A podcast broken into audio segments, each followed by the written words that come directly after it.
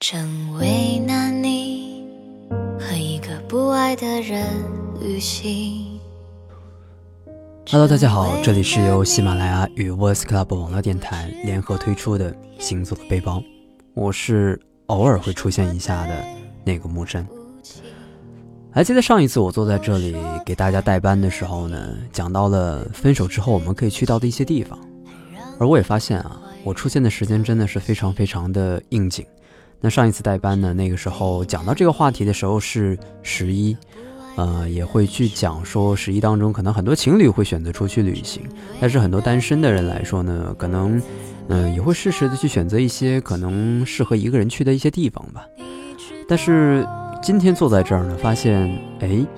这次呢又迎到了圣诞，于是，在这样一个欢天喜地、热闹属于别人的时候呢，我来和大家接着杀杀风景啊。毕竟，我觉得忙于节日、忙于过节的朋友啊，大概都是没有时间来听节目的。往往这个时候呢，更多的是可能在这样一个节日，圣诞节来临的时候，没有什么安排的人，往往能够更加的静下心来，来听听节目，聊聊天。上次呢，我们来说说可能适合分手之后去的一些地方，我们要分两期节目来讲。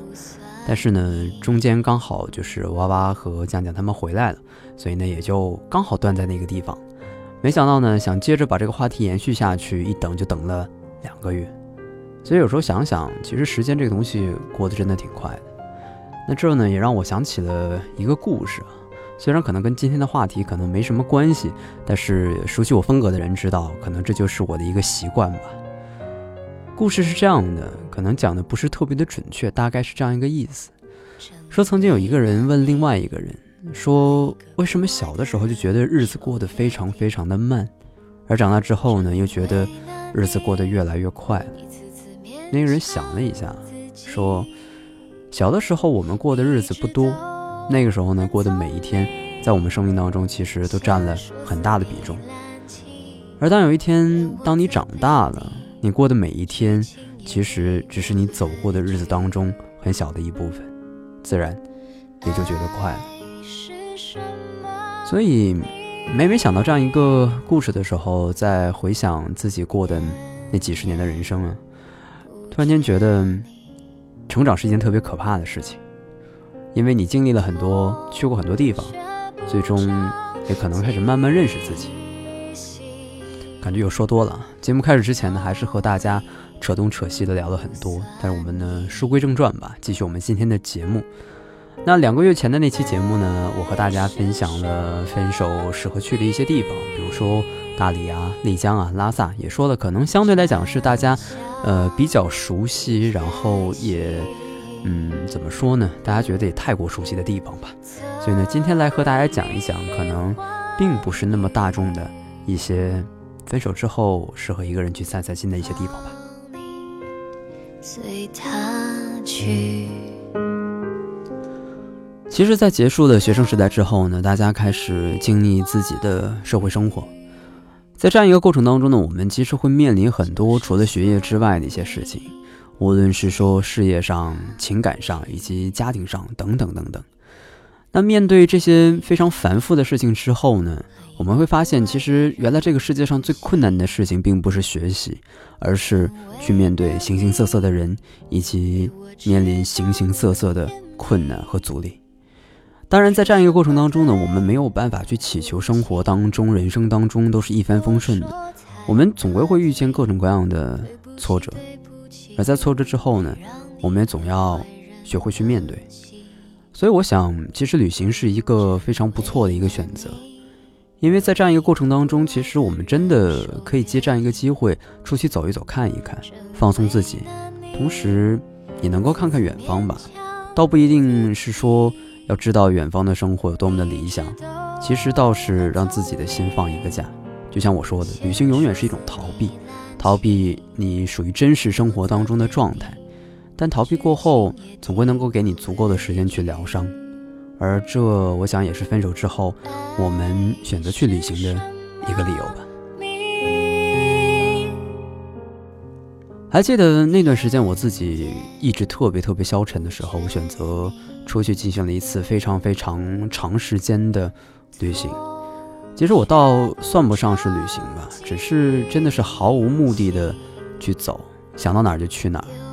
第一站想到了广西，就一张火车票买到了广西，坐了十八个小时，坐到了桂林。所以呢，我们今天的第一站就从广西开始讲起吧。其实广西真的是一个。非常非常不错的地方，它里面有着很多的自然风光以及人文的一些东西。但是呢，因为很多的原因吧，其实我觉得广西的一些自然资源以及说旅游资源并没有得到足够的开发。但也正得益于此，其实我们去到广西的时候会发现有很多我们意想不到的东西。可能提到广西，大家最熟悉的一句话呢，就是“桂林山水甲天下”。而今天呢，我们说的并不是桂林。而是另外一个处在广西比较北部的一个地方，叫做北海。而我们要说的呢，也不是北海，感觉今天这个弯子绕的有点多，啊，而是属于北海的一座小岛，叫做涠洲岛。剧情也替我略去其实，在这里呢，还是想稍微带一下北海这个城市吧。其实你会发现，北海这座城市是一个特别特别有意思的城市，因为。它是一个外来人口几乎占到这座城市百分之六十甚至八十的一座城市，很多人很好奇，说为什么这样一座小城市能够有那么多的外来人口？啊，其实呢，这也得益于广西蓬勃发展的传销事业啊。所以呢，说到这儿，相信你各种原因大家也应该比较的清楚。但也正因为这样一个原因，其实你会在北海遇到从全国各地涌来的曾经受骗上当到这里的人，而他们呢，现在也在北海安家。甚至有自己一份已经走上正途的一个职业，所以当他们来跟你谈到曾经他在北海的生活的时候，你会觉得人生是一场异常奇妙的旅行。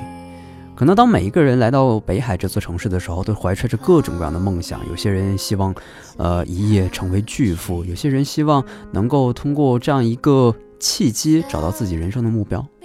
然而，兜兜转转之后，每个人最终还是在北海找到了属于自己的一个非常可能算得上渺小吧，但足够安稳的一个生活方向。就像在北海打车的时候，跟出租车司机聊天，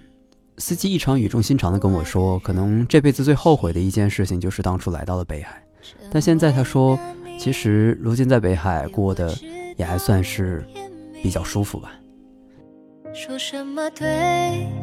不起，我说才得体。对不起，对不起。所以北海是一座非常有意思的城市，而属于北海的这座涠洲岛，也是一座非常有意思的小岛。涠洲岛并不大，从北海出发坐船的话，差不多两个小时的就可以坐到涠洲岛。还记得出到涠洲岛的那一天，嗯，到岸的时间呢是早上凌晨的五六点钟。然后那是我第一次到一个海岛上，一下船刚好那几天天气都不是特别的好，感觉是那种暴风雨来临之前，黑云压城城欲摧的那种感觉，真的是有那种，嗯，远远的望去你会发现岛的尽头，以及可以略微的看到一些海，然后在海和天的交界的地方，也会看到有密密麻麻的这种黑云。一开始看上去的时候，真的会觉得非常非常的恐怖，但是当你能够。不在意狂风暴雨之后，能够远远的站在那边去看的时候，会发现异常的感动。这种感动是感慨于大自然的这种威力巨大吧，以及在自然面前一个人的渺小。所以想想，人既然都已经这么渺小了，遇到的那些事情又算什么？所以那段时间在涠洲岛上，可能最开心的一件事情就是每天去海边，要么晒晒太阳，要不然晚上的时候去数星星。涠洲岛是一个非常小的一座岛，在岛上呢，各个方位都部落着一些，呃，小的村庄。在涠洲岛上呢，只有一个镇，那镇上呢只有一家邮局。那很多人在岛上会写明信片啊，那也只能找一个时间去镇上，然后在这个邮局把你写的明信片投递出去。这个镇呢是在岛的中心，是一个比较高的一个高地。那在镇上呢有一条，应该算是唯一的一条主干道吧。那在主干道的一边呢，是一个有一个缺口的一个类似于港湾的一个地方。晚上来临的时候呢，看着落日的雪辉，然后你坐在那条主干道旁边的酒吧，一边喝着酒，一边看着远处太阳慢慢的落下去，其实也是一幅非常不错的风景。而且呢，无论你住在任何一个青旅，几乎你都能够找到一个比较好的路径，走到离你最近的那片沙滩，大概也就走个五到十分钟。走过去之后呢，你就可以在海边散步，在海边游泳，甚至在海边潜水。总归你是会找到一个适合于你的一个消遣的方式。当然那个时候呢，我可能还是一种习惯吧，因为我这个人比较懒。所以可能到了一个地方之后呢，每天就是晒晒太阳。哦，突然间想起来，在涠洲岛上还有一件特别好玩的一个事情，就是如果你这一天觉得哎很无聊的话，其实你可以租一辆电瓶车，然后进行属于自己的环岛游。提到环岛游，很多人会想到台湾，说可能有时间的时候要借一辆机车，大概要十天的时间进行一次环岛旅行。但是在涠洲岛呢，大概只需要两个小时就可以完成一次环岛旅行。而且在路上，你可以看到很多很多可能你预想不到的一些风景吧。所以在这一点上，我还觉得涠洲岛是一个非常不错的地方。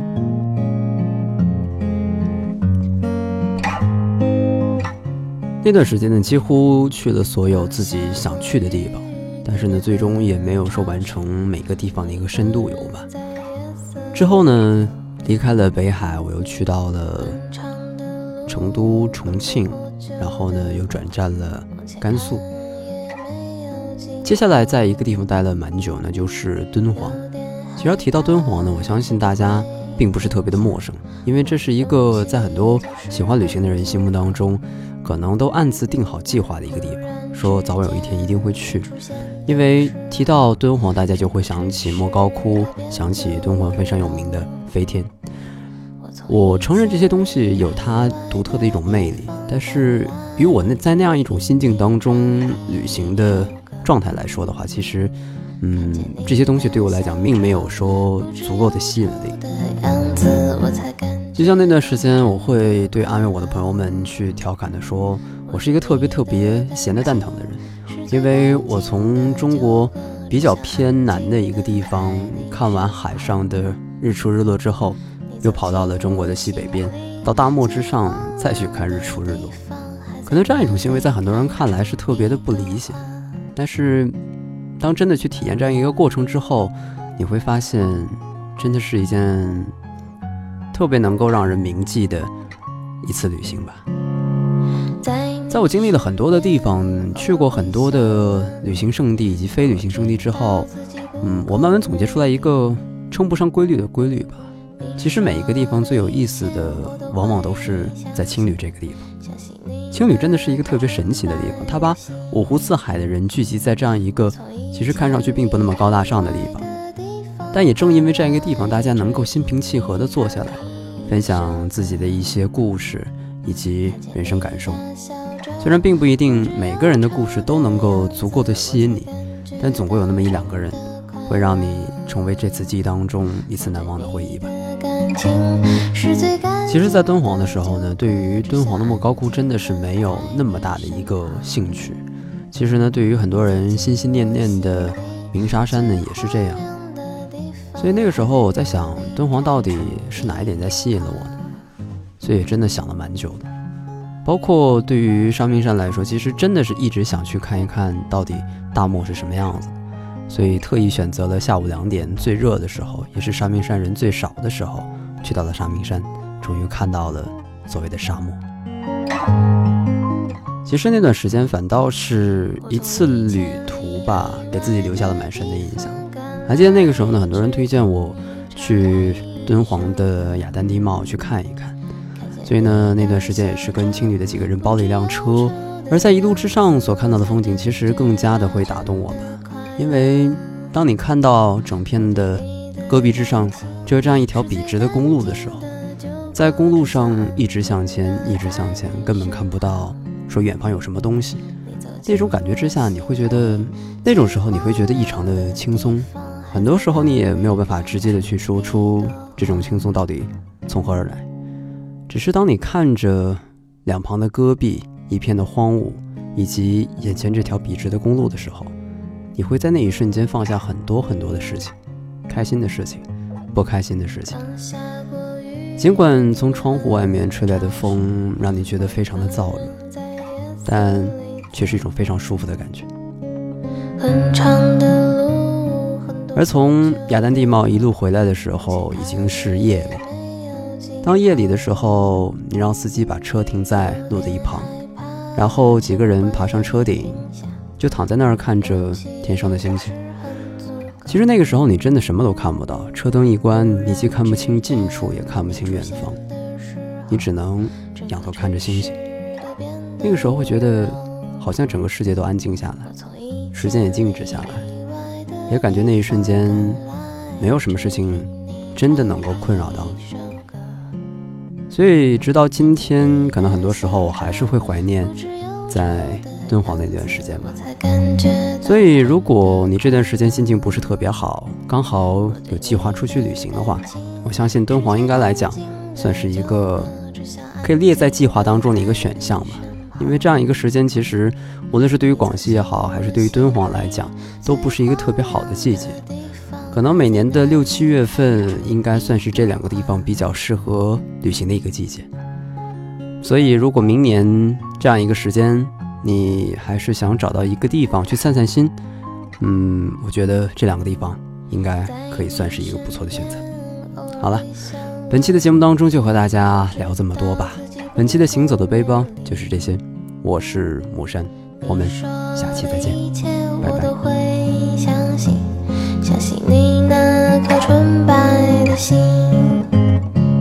我从一千里以